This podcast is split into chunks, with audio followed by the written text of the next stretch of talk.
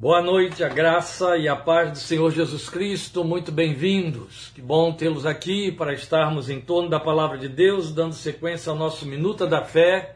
Hoje, então, nesta parte 2, nós vamos começar com a leitura do capítulo 1, os três primeiros versículos, versículos 1, 2 e 3, que trabalham e mostram para nós a saudação do apóstolo à igreja a quem ele desejava visitar outra vez. Então, lendo a carta de Paulo aos Tessalonicenses, capítulo 1, versículos 1 a 3.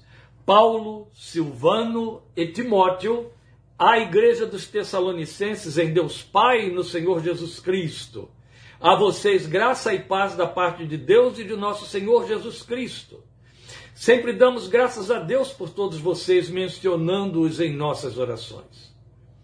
Lembramos continuamente diante do nosso Deus e Pai o que vocês têm demonstrado, o trabalho que resulta da fé, o esforço motivado pelo amor e a perseverança proveniente da esperança em nosso Senhor Jesus Cristo.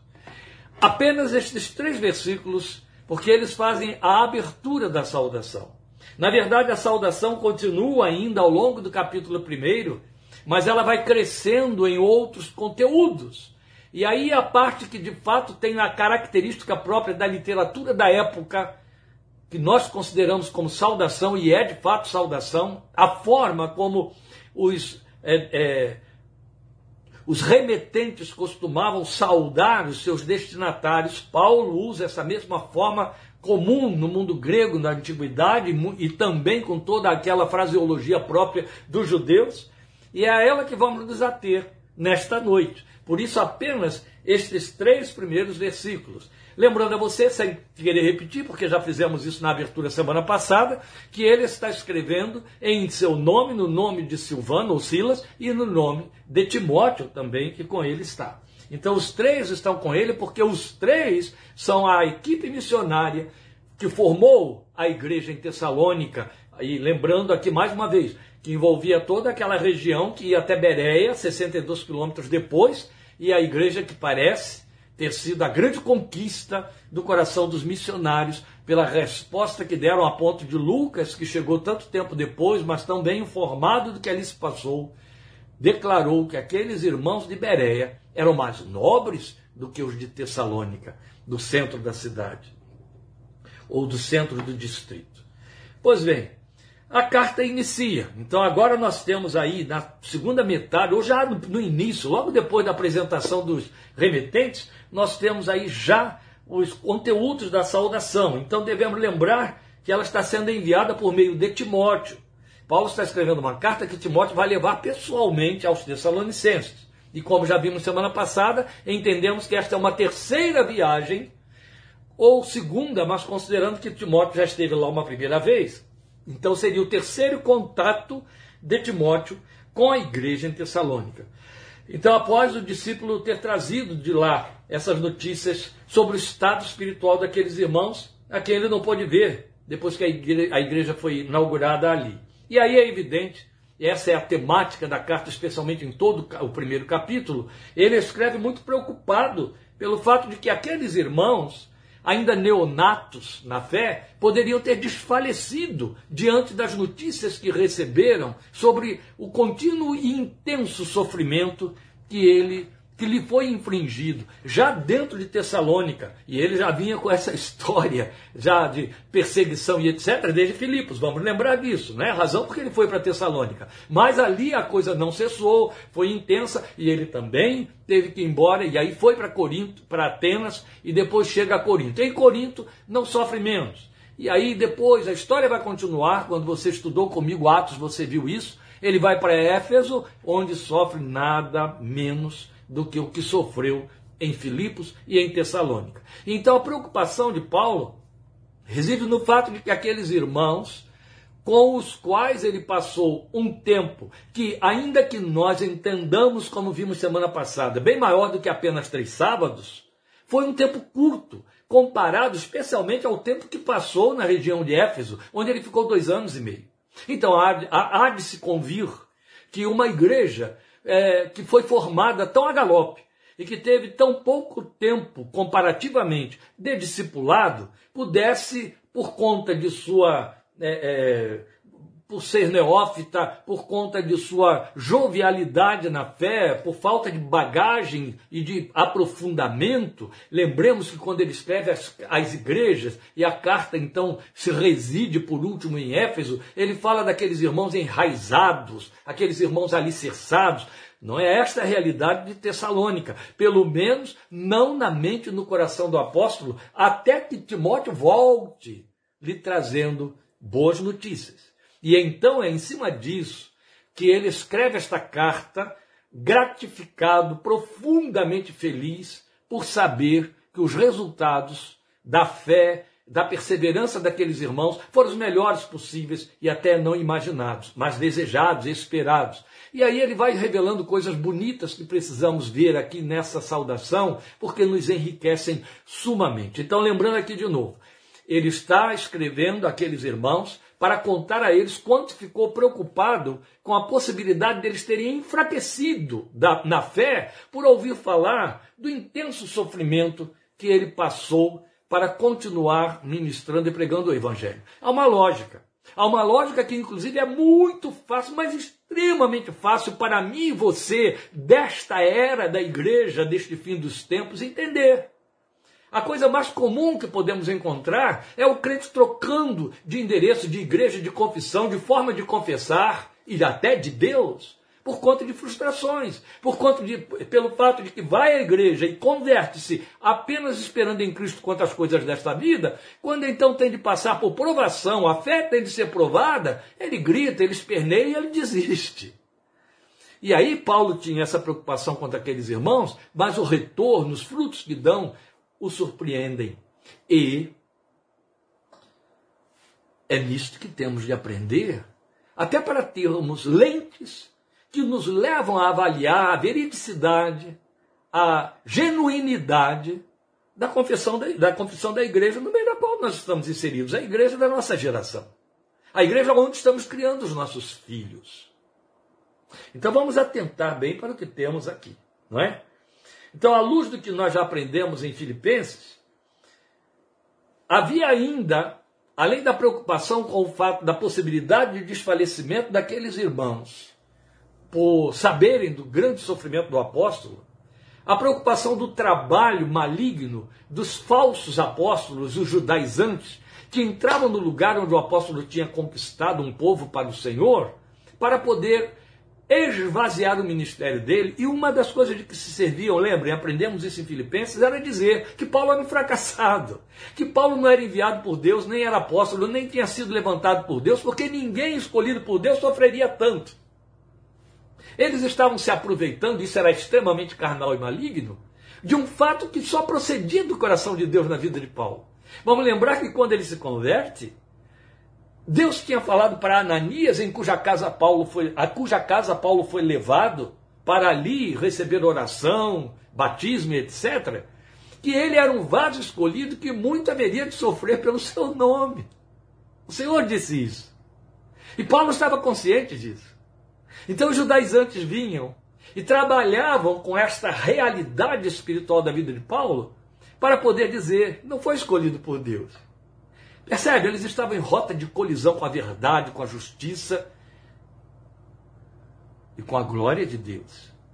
Aquela gente deve ter sofrido e está sofrendo até hoje juízos muito intensos, porque usaram de sedução e mentira para denegrir e esvaziar o ministério de um homem de Deus. E Paulo estava preocupado com isso, com essa, esse trabalho, essa mina infiltração que os falsos é, apóstolos, os judaizantes, faziam no meio do povo em que se infiltravam, procurando invalidar a atuação do ministério dele entre eles. E aí sim, ele com esta preocupação envia Timóteo até lá, mas Timóteo retorna com as boas notícias que nós vamos pontuar já a partir daqui, desta saudação. E isso é o que motiva a carta em questão. Então, já de início, a nossa atenção é atraída para a formatação da saudação que abre a carta. Ele vai citar os nomes de seus companheiros, os mesmos que estiveram, já vimos, com eles no estabelecimento da igreja, conforme Atos 17 relata. E aí devemos lembrar que Silvano e, e Timóteo, Silas e Timóteo, a gente só o conhece como Silas, vamos continuar falando Silas. Silas e Timóteo ficaram lá em Beréia, na região da Tessalônica, enquanto Paulo foi levado para Atenas, onde os aguardava. Então tudo leva a crer que Timóteo e Silas continuaram entre aqueles irmãos o trabalho de Paulo durante o tempo que ali passaram. Então, além das, dos tais três sábados, que já dissemos semana passada, podem muito bem significar um tempo bem maior do que três sábados, porque podem não ter sido três sábados sequenciados, ainda ficaram lá por um tempo que não está determinado na, na, no livro de Atos, Timóteo e Silas continuando o trabalho de discipulado, eram mestres. E é bom a gente prestar atenção no fato de que Paulo, quando então vai saudar a igreja de Tessalônica e nomeia Silas e Timóteo, emparelhando-os consigo mesmo, o que ele está fazendo ali não é mais e nem menos do que mostrar a, o nível da credibilidade do apostolado daqueles dois, sendo um deles esse discípulo direto de Paulo, que era Timóteo, não é? Então, em seguida, a salvação, a saudação, perdão, ela traz uma fraseologia significativa.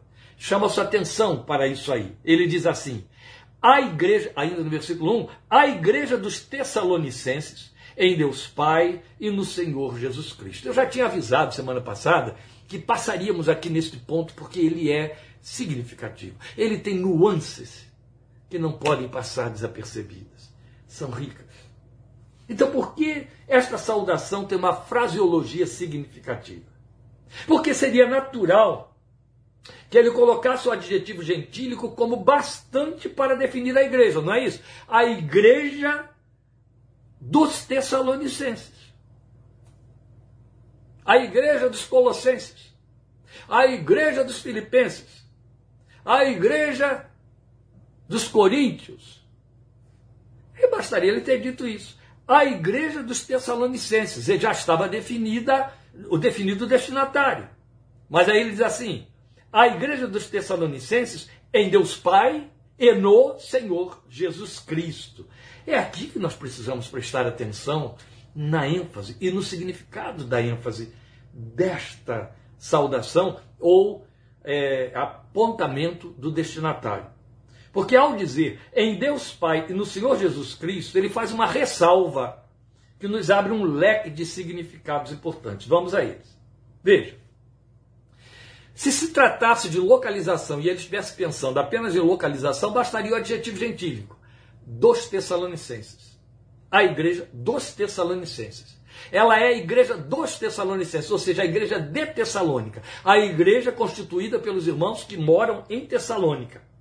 Mas não se trata de localização, e sim de legitimação. Este é o ponto. Era a igreja por estar em Deus Pai e também no Senhor Jesus Cristo. Então a preposição em foi bem escolhida e ela ainda é determinante. Porque comumente nós pensaríamos em igreja de Deus Pai e do Senhor Jesus Cristo. Pronto. Eu falaria assim, você falaria assim, é assim que nós falamos.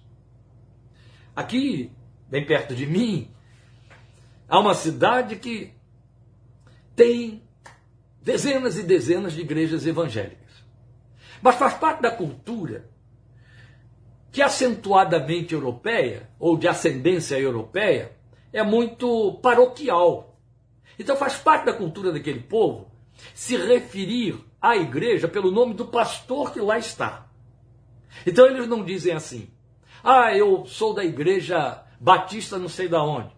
Ah, eu sou da igreja presbiteriana tal. Ah, eu sou da igreja é, é, metodista ou da Assembleia de Deus. Então tem várias Assembleias de Deus, tem várias presbiterianas.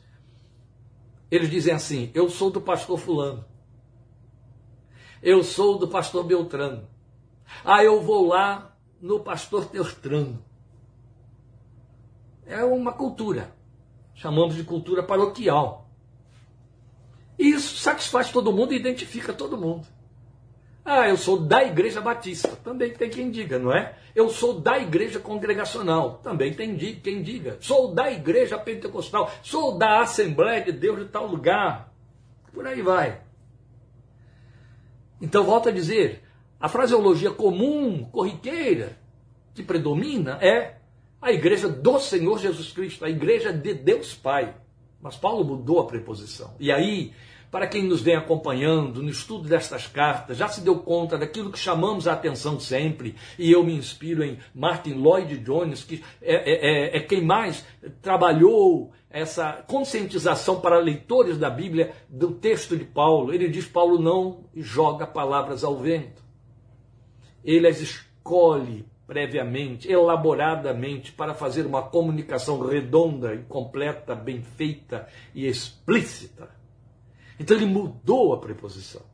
E ao mudar a preposição, ele vai trazer legitimação para a igreja de Tessalonicenses, dos Tessalonicenses. Então, a preposição acentua identificação por legitimação. Identificados como Tessalonicenses, mas como igreja que está em Deus Pai, como igreja que está no Senhor Jesus Cristo. Porque uma igreja pode se pretender de Deus e de Jesus Cristo, mas ficar longe de estar nele, o que significa segundo ele. Comecei a ser discipulado com 16 anos de idade. E na minha igreja, a nossa, a, a nossa discipuladora era uma médica, que era nossa professora de escola dominical, criteriosa, muito dedicada no ensino, na oração de seus alunos, pelos seus alunos. E ela repetia muitas, muitas vezes. Isso se tornou um refrão e se, se padronizou na nossa visão do, do Evangelho. Ela dizia: Evangelho segundo Jesus, porque significa Evangelho à moda de Jesus, a Jesus Cristo, conforme Jesus Cristo. Então não é Evangelho de Jesus, é a Jesus, a moda de Jesus. É mais ou menos o que Paulo está fazendo aqui. Ele quer dar referência ao fato de que se trata de uma igreja segundo Deus Pai, segundo o Senhor Jesus Cristo. E nós temos vastos exemplos, lamentavelmente, nos dias de hoje, na realidade de nossos dias, de igrejas que se pretendam de Deus e de Jesus Cristo, mas que estão longe dele. Aliás, temos uma denominação não aliada, não desaliada, que nós não consideramos evangélica, que se pretende igreja de Jesus Cristo. Ela até pode se pretender de Jesus Cristo, mas não está em Jesus Cristo. É um fato. Ela está no seu fundador, na cabeça do seu fundador. E onde reside a diferença? Eu não preciso ficar falando de igrejas locais. Eu quero chamar sua atenção para grupos. Há um fenômeno que surgiu nos últimos 40 anos entre nós, aliás, eu vou dizer mais, está aí entre já há uns 60 anos entre nós, e que não para de, de continuar, que são os ministérios formados, criados por homens, em torno de homens. Como já se passaram 60 anos desde a formação dos primeiros, esses já morreram. E o mesmo fenômeno, então, se evidencia como sendo obra fundada por homens, nos homens, em função dos homens, porque quando esses fundadores desaparecem, a obra desmorona. Ela não tem continuidade. Ou ela não continua em termos de crescimento, ou ela não continua porque perde crédito. Ela se esvazia, ela é mantida apenas pelos seus herdeiros, mas perde projeção, perde lugar. Porque, na verdade, são ministérios é, formados em função do nome de quem formou. Você tira esse líder e esse ministério desaparece. Isso significa minimamente igreja de Deus, igreja de Jesus Cristo, mas que está no líder e não em Deus e não em Jesus Cristo. Não estou forçando nada. Eu estou apenas forçando sim a racionalidade espiritual dos irmãos para que pensem comigo. Foi proposital Paulo ter colocado aqui a igreja dos Tessalonicenses em Deus Pai e no Senhor Jesus Cristo. É possível não estar em Deus Pai, não ser segundo Deus Pai e nem ser segundo o Senhor Jesus Cristo. E como hoje, brincam-se de títulos e de nomes para identificar comunidades com pretensões evangélicas, esses nomes denunciam a pobreza e a mediocridade da proposta do ministério que está acontecendo ali. São títulos que viram galhofa, viram deboche na pena dos nossos observadores, dos ímpios, para quem a igreja deveria existir, a favor de quem, mas que são afastados pela absoluta falta de inteligência, até no próprio pronunciamento do título. Ainda garoto, eu conheci uma igreja pentecostal bem no interiorzão do Rio de Janeiro, cujo título, o nome da igreja era Igreja Evangélica Cuidado com o Olho de Deus. Você está conhecendo e aí tem no seu entorno, talvez no seu bairro, coisas semelhantes ou piores do que estas. Então é tão importante você abrir a sua Bíblia e ler que existe uma comunidade fundada em nome do Senhor Jesus, que, que Paulo pode garantidamente dizer que ela está nele e em Jesus Cristo. É evidente que só ele tinha autoridade para dizer isso, porque foi ele que formou a igreja. Ele bate de frente com os irmãos de Corinto, porque lá dentro a igreja se dividiu e ele os, os chamou de carnais por conta disso. Porque grupos se dividiram se pretendendo ser de Paulo, outros ser de Apolo e outros ser de Crispo. Outros dizendo, eu fui batizado por Paulo, quer dizer, eu sou mais importante do que você. E Paulo disse, eu não lembro de ter batizado ninguém aí, batizei só os da casa de Stefano, e se, e se foi, se batizei todos, foi muito. Mas os repreende muito e grita com eles na carta. Quem é Paulo? Quem é Apolo? Quem é Cristo? Somos apenas servos de Jesus Cristo. Nenhum deles foi à cruz por eles.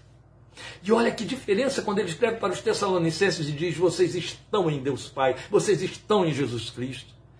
Eu formei a igreja, eu plantei a igreja, como ele disse aos Coríntios: Eu plantei, Apolo regou, somos apenas cooperadores de Deus.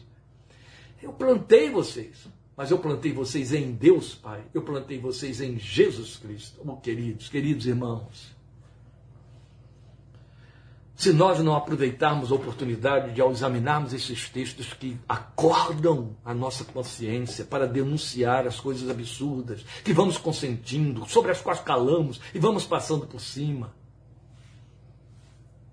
a nossa confissão vai cada vez mais se esvaziando e caindo em descrédito.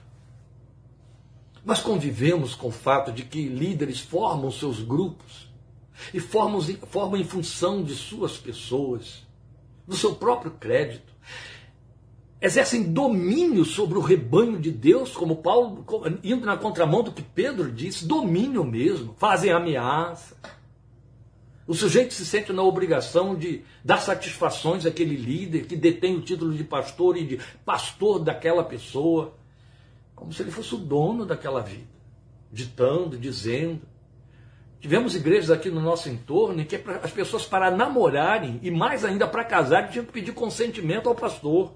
Posso namorar com fulana? Posso namorar com fulano? Vou orar. Se Deus revelar, eu concordo e declaro. Já pensou? Isso acontecia aqui, tão pertinho de mim, 45 quilômetros só, anos a fio. A igreja acabou. Trágico, não é? Não formam o corpo de Cristo em Deus Pai, não formam o corpo de Cristo em Jesus Cristo. Coisa séria. Coisa séria. Em seguida, nós vamos ouvir, ouvi-lo fazer essa definição de Deus Pai, que carrega em categorização. É muito bonito. No verso 2 ele diz: Sempre damos graças a Deus por todos vocês, cujo sentido vai dispensar explicação. Damos graças a Deus por todos vocês. Mas a ênfase na saudação é Deus Pai. Porque se trata de família de fé, um corpo de irmãos. Então, quando ele diz aqui, é, sempre damos graças a Deus por todos vocês, é, aliás, a igreja de Tessalonicenses em Deus Pai, isso realça a categoria, categorização daqueles irmãos. Deus, nosso Pai, O Deus que é pai de vocês tanto quanto é meu pai. Então não existe, é isso que ele está deixando claro aqui, uma paternidade maior para com o fundador, o apóstolo, o instrumento, e menor para com os seus discípulos, os seus conversos. Não. Ele é pai de vocês na mesma potencialidade, intensidade, legitimidade quanto ele é meu pai. Porque se trata de um corpo de irmãos, mas não só.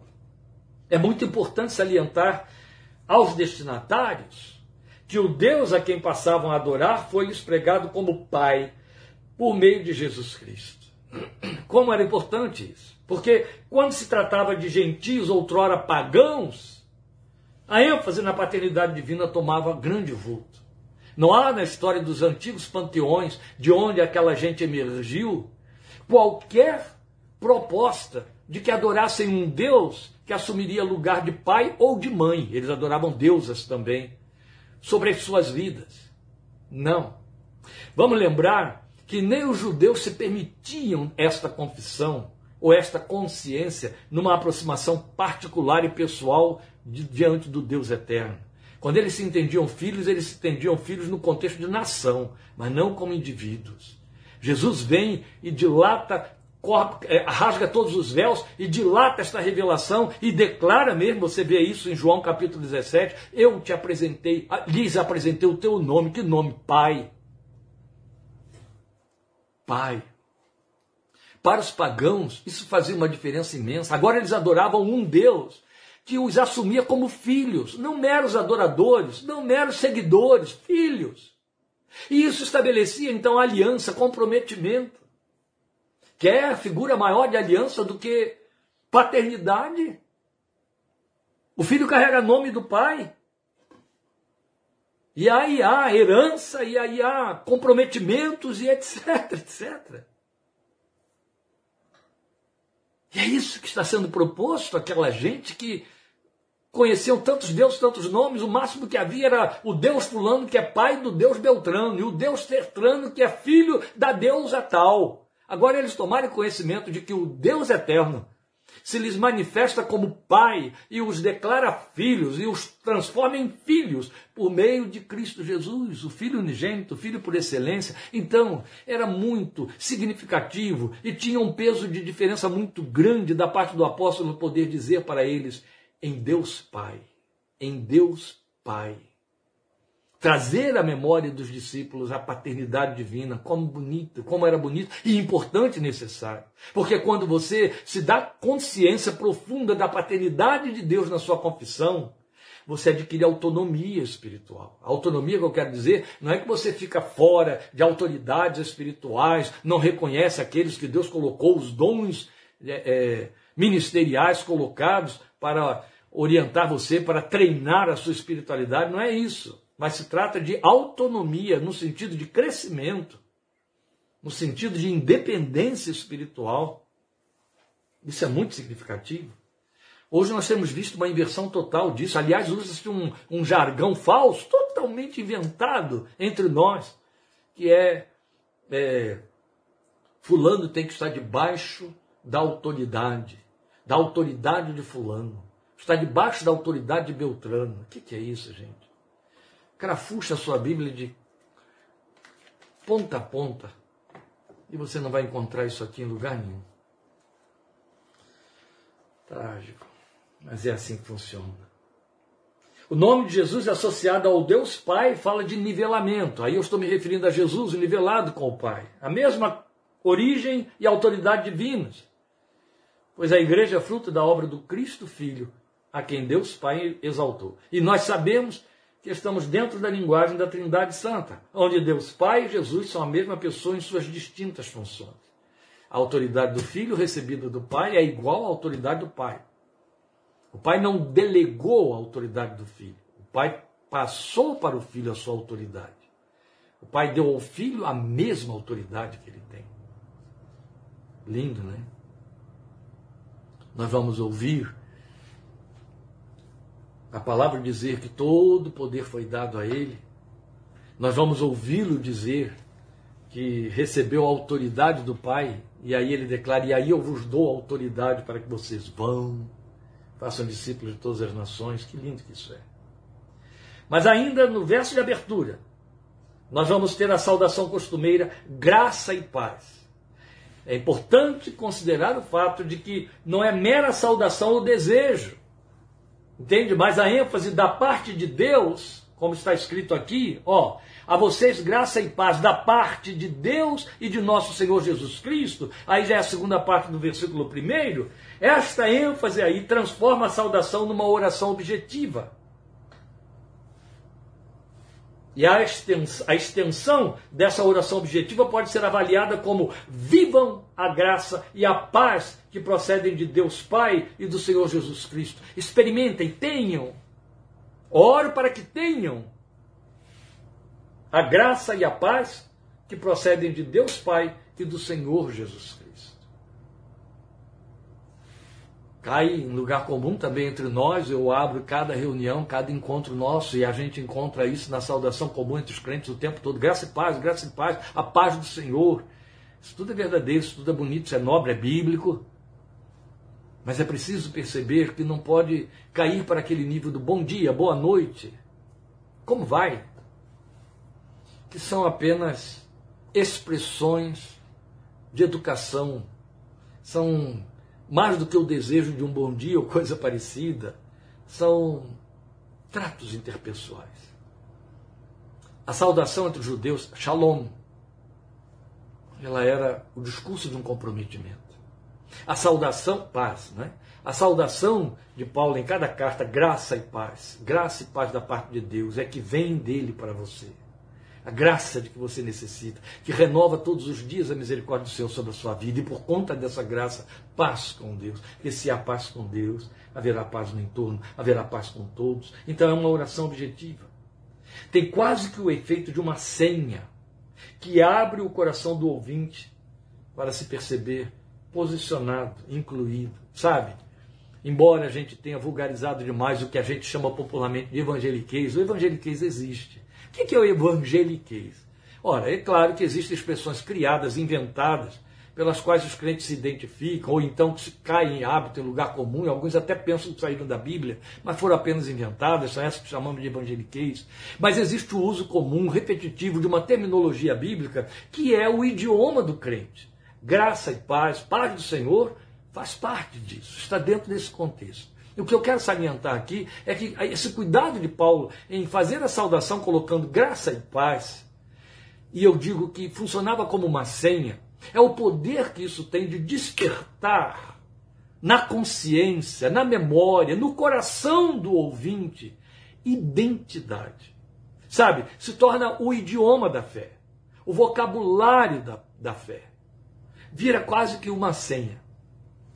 Na antiguidade da igreja, nas, nos primeiros séculos, e muito especialmente no primeiro século da era cristã, debaixo daquela perseguição terrível do Império Romano, os cristãos se identificavam através de pequenos símbolos. Peixe.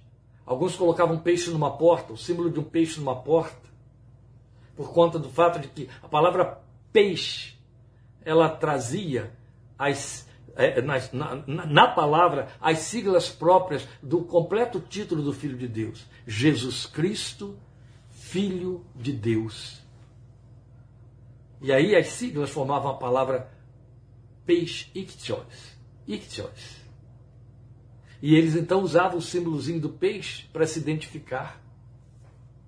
Colocavam em portas, colocavam em documentos, para poder dizer, ó, se tem um cristão por aí, sabe que tem um irmão aqui. Graça e paz tem esta mesma funcionalidade. O mundo comum, naquele tempo, dizia saúde. Os judeus diziam shalom. A igreja aprendeu a dizer graça e paz. E a palavra graça tinha um significado todo especial as derivações que dela vieram, de que nos servimos até hoje em todas as línguas, especialmente no mundo ocidental, falam por si mesmo. Só no português é que nós temos uma variação muito mais diferenciada. Obrigado. Mas um bom número diz sou grato a você. Mas no espanhol, graças. Merci, no francês. Grazie, no italiano. O nosso obrigado quebra isso aí, né? Mas,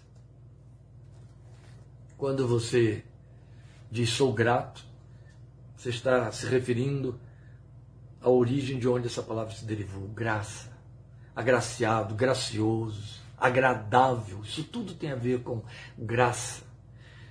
Era como uma senha. Abria a mente, abria o coração. Faz tanta diferença, não é? Parecem coisas tão sem importância ou tão sem valor. Não para um mundo pagão, uma igreja formada dentro de um mundo pagão que vai encontrar um vocabulário que só pertence a ela, que só ela entende, só ela pode traduzir. Já contei N vezes aí uma história que está registrada num lindo livro devocional de Corey ten Boom, Refúgio Secreto, onde ela fala da evangelização que ela pôde fazer a uma polonesa num dos campos de concentração, sem usar outra coisa, outra palavra, porque não sabia nada do idioma da polonesa e a polonesa, outro tanto, nada entendia de holandês, nem do alemão, porque ela falava alemão. E ela pôde evangelizar aquela mulher só usando o nome de Jesus e orando apenas pronunciando o nome de Jesus na língua que a mulher podia fazer, falar, porque ela aprendeu em polonês pronunciar Jesus. Só orou com as mãos, com o braço colocado sobre os ombros daquela mulher sofrida, Jesus, Jesus, Jesus, e a mulher se converteu. Entende que diferença faz no centro do seu pensamento, no centro dos seus sentidos, ouvir esta linguagem, saber o que, ela está dizendo para você? É uma oração. Hoje a gente tem uma outra forma de expressar, mas que se tornou muito do domínio público que aí sai fora do nosso contexto. Deus te abençoe, Deus te abençoe. E é bonito, sem dúvida que é bonito. Mas faz uma diferença quando você pode dizer assim: O Senhor te abençoe e te guarde. Não faz? É tão para nós, não é? É tão dentro de nós. É isso que essa gente sente quando a carta se abre para ouvi-los dizer a vocês graça e paz da parte de Deus e de nosso Senhor Jesus Cristo. Muito bem. Vamos pensar na natureza dos frutos da fé, ou dos frutos de fé dos Tessalonicenses. Eu sei que já ocupei 40 minutos do seu tempo, mas nós vamos fechar essa saudação aqui. Veja, nos versos 2 e 3, a saudação traz um comunicado que gratifica qualquer um que seja seu objeto. Ele diz assim: Sou grato por vocês sempre e faço menção de vocês em oração. Mas na verdade, ele pôs no plural. Sempre damos graças a Deus por todos vocês, mencionando-os em nossas orações. Gente, que coisa linda. Ele não começa a carta dizendo Paulo, Silvano e Timóteo.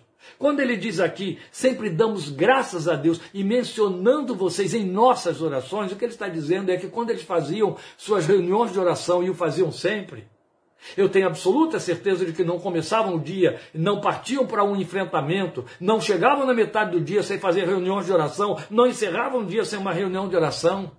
Paulo está dizendo: sempre que temos uma reunião de oração, nós três damos graças a Deus por vocês. Meu Deus, eu queria estar lá para assistir essas reuniões, eu queria.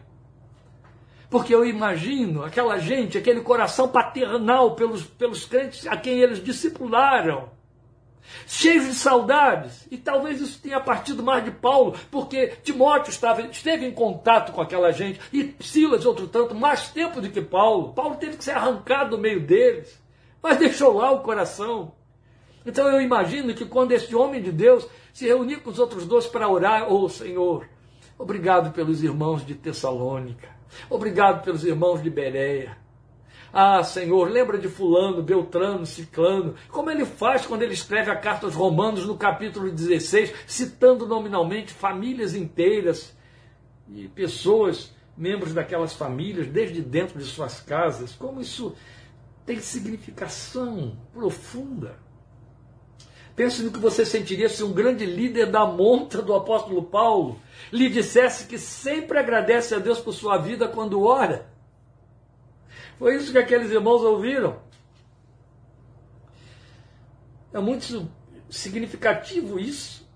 E não podemos deixar de dar ênfase ao fato desta atitude do apóstolo, porque você tem que lembrar que ele já trazia no coração o peso da igreja em Filipos. Agora havia também Corinto. E ainda não diminuía, por conta disso, o lugar de Tessalônica no seu coração. Então ele era um contínuo intercessor por seus discípulos e conversos. A gente pregou há bem poucos dias sobre os intercessores que Deus nos estabeleceu para sermos. Mas o fato de ser mencionado em oração, Deus, como isto é significativo. Deus nos estabeleceu como intercessores. E como é importante interceder nominalmente. E essas menções. Eu lembro de uma experiência que eu tive já adulto, pastor, pai de três filhas. Minhas filhas já jovens. Haviam se passado dezenas de anos que eu não via um professor que tive no seminário, em inglês, missionário, que depois que eu saí do seminário, que eu me formei, ele continuou lá dando aula, formando outras turmas, até que chegou o tempo de voltar para o seu país. Encerrou sua carreira no Brasil e foi embora. Ele tinha casa própria, morou anos aqui, fazia parte de uma missão que trabalhava junto com a denominação e o seminário. Ele foi meu professor por dois semestres apenas. Mas é evidente que mesmo depois que ele não deu mais aula para nós, na turma não era uma turma pequena de, em número, a gente se esbarrava, tinha contatos contínuos dentro do seminário. Mas depois que eu saio dali e que ele vai embora anos depois para o seu país, eu nunca mais o vi. Eu não o vi depois que eu saí do seminário e nunca mais o vi. Mas trazia grata a memória dele, que afinal de contas tinha sido um professor de excelência era professor de Velho Testamento, aprendi muito com aquele homem de Deus. Em inglês, falava com sotaque, cometia erros quando falava, alguns colegas faziam piadinha, a gente procurava é, é, atrapalhar ele um pouco com aquele seu sotaque, ele ria, ele levava na brincadeira. Não conseguia dizer o nome de Nabucodonosor, Nabucodonosor, e se atrapalhava bastante. Não conseguia saber a diferença entre o verbo aparecer e parecer. Isso tornava as aulas divertidas. A gente tinha um carinho especial por ele. Nunca mais o vi. Passadas dezenas de anos, ele veio ao Brasil numa visita. E eu estava visitando uma igreja no Rio, onde ele foi pregar. E aí o, pregador, o, o, pastor da igreja ao citar ali pessoas presentes que estavam visitando aquele culto, citou meu nome. Ah, e temos aqui também conosco o pastor Kleber Alves, está aqui entre nós. E ele disse lá do púlpito: É o Kleber? O nosso Kleber? Você não tem ideia do que isso causou no meu coração. Eu estava falando de um homem veterano que não só no Brasil, mas lá na sua terra, onde já estava dezenas de anos de volta, se envolvia com muita gente, teve muitos alunos. Teve um contato comigo de dois semestres, dentro de um seminário, e nunca mais me viu. Mas se referiu desse jeito a mim, o nosso Kleber, aquilo mexeu com minhas entranhas de uma forma tão profunda. Eu fiquei profundamente grato e imediatamente levantei isso lá para o céu pensando. Eu lembrei de um hino que se canta, se cantava, né? Antigamente, bem poucos cantavam, mas era tão bonito. Pensa em mim, Jesus, lá da sua cruz. Isaías diz que ele tem o nosso nome gravado na sua mão. O autor de Hebreus e Paulo em Romanos 8 nos afirmam que o Filho de Deus está diante do Pai intercedendo por nós. O Deus eterno diz no Salmo 91 que ele faz menção de cada um de nós diante dos seus anjos. Dá ordens a esses anjos a nosso respeito. Os mesmos anjos que Hebreus, no capítulo 1, versículo 14, diz que são espíritos ministradores enviados a favor dos que herdam a salvação. Meu Deus, isso fala de lugar, de posição, de visibilidade espiritual. É muito mais do que ser lembrado por um nobre professor a quem você não vê há dezenas de anos. É muito mais. O que Paulo está dizendo aqui a essa gente é uma é, uma, é um emblema daquilo que nos acontece a todos em termos espirituais e como isso é solene, como é significativo. Esse servo de Deus era um contínuo intercessor por seus discípulos e conversas. Ele vigiava sobre suas almas, mas é bonito ele dizer que dava graças por eles. Dava graças. Vezes sem conta. Eu faço minhas autoavaliações, eu considero, Senhor, quantos ou quem tem dado graças a Ti por minha vida? E isso procede? A procedência ou é apenas gentileza? Entende? Você vai ver na continuidade do nosso estudo que havia razões abundantes para Paulo dar graças por aqueles irmãos. Muito. Ele vigiava as suas almas, e isso toma maior vulto quando nós lembramos o seu discurso aos Coríntios: quem enfraquece, que eu também não enfraqueça. No meio de centenas e centenas de crentes. O que nos lembra a mensagem de Hebreus 13, dizendo a respeito dos líderes cristãos legítimos que velam pelos crentes ou por suas almas como quem terá de dar conta deles ao Senhor. Você está vivendo essa ambiência aí por onde você passa? Minimamente solene. É então que a saudação cresce e vai abrindo um novo viés. O viés que descreve a frutificação conhecida daquele povo entre os quais o apóstolo sofreu. Isso você vai ver no verso 3 e eu volto a ele. Lembramos continuamente, olha que lindo, lembramos continuamente. Ele está falando do grupo, é a equipe missionária, ele, Timóteo e Silas. Lembramos continuamente diante de nosso Deus e Pai o que vocês têm demonstrado. Aí ele começa a definir de que, que ele lembra que essa gente tem demonstrado, que na verdade são os frutos da espiritualidade daquele povo de Tessalônica. Primeira coisa, ele fala da liturgia, do trabalho, do serviço deles, que era inspirado pela fé nos seus corações, o trabalho que resulta da fé. Bonito isso. Porque não se trata do trabalho para agradar a A ou a B ou para cumprir uma agenda local. Mas fruto da fé tem uma amplidão de significado. Eu não estou dizendo que tem vários significados, eu estou dizendo que o, o significado é tão grande que se torna amplo, muito profundo e contundente. Trabalho que resulta da fé. Quer dizer, é a fé no meu coração que me move a, a agir. Eu não ajo para alimentar minha fé. Eu não, não, não, não me comporto como cristão. Eu não realizo um trabalho cristão para poder alimentar minha fé ou para dizer que eu tenho fé. Não. A fé que está no meu coração me move a trabalhar. É claro, ele está se referindo a trabalho a favor do reino de Deus, mas isso envolve todas as dimensões da vida, porque nós não temos essa dicotomia, ninguém, nenhum de nós foi chamado para ter. Tudo que fazemos é para a glória de Deus Pai, na linguagem da Bíblia. Então, é um trabalho que resulta da fé e ele é, é, é está pontuando para aquela gente que ele sabe disso.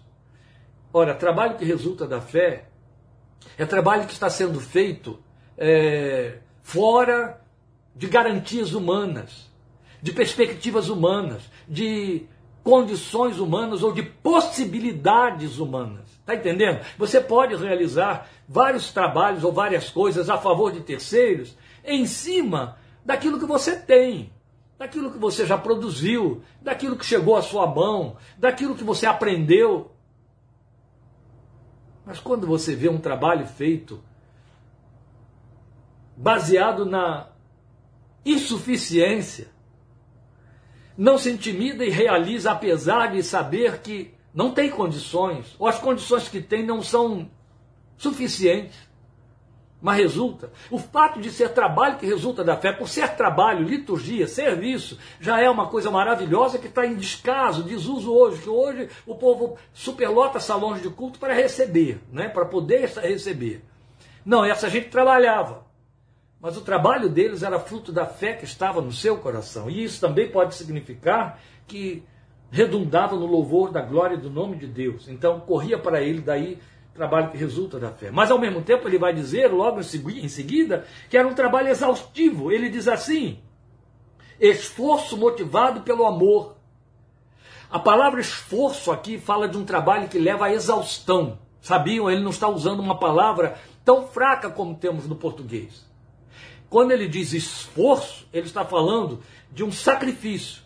Ele está falando de algo que leva à exaustão. É alguém está consumindo um tempo a mais. Alguém está consumindo um tempo que nem tem para que algo não, não pare, não deixe de ser feito, para que seja realizado até o fim. Então ele está falando de trabalho exaustivo. Trabalho que leva à fadiga, porque é o amor motivando ali dentro. É fácil da gente entender. Não se trata de atividade, simplesmente mas de um envolvimento apaixonado. É típico, por isso que eu disse que é fácil de entender, daquilo que acontece de pais por filhos. Porque o amor no coração dos pais é a energia mobilizadora que não vai medir sacrifício, mesmo quando não há espaço, não há tempo, mesmo quando é, o que tinha de ser feito não se completou, ele continua, ela continua, a mãe continua, o pai continua, porque tem de deixar a coisa pronta, porque afinal de contas se trata do filho. O alvo é alcançar o bom resultado a favor desses filhos. Paulo foi informado disso a respeito deles. E eles se afatigavam, que iam até a exaustão, movidos por amor, para deixar tudo pronto. Então nós estamos falando de envolvimento com sacrifício pessoal frutos da fé. Oh meu Deus, se aquela gente recebeu uma ministração de um espaço tão curto e a resposta que dá é desse tamanho, eu e você estamos reprovados nos anais do céu, nos anais dos galardões, nos anais dos frutos, nos anais dos testes, do, do, do julgamento do grande trono branco de que a Bíblia fala para nós. Porque é vasta a nossa folha de aprendizagem, não é, meus queridos?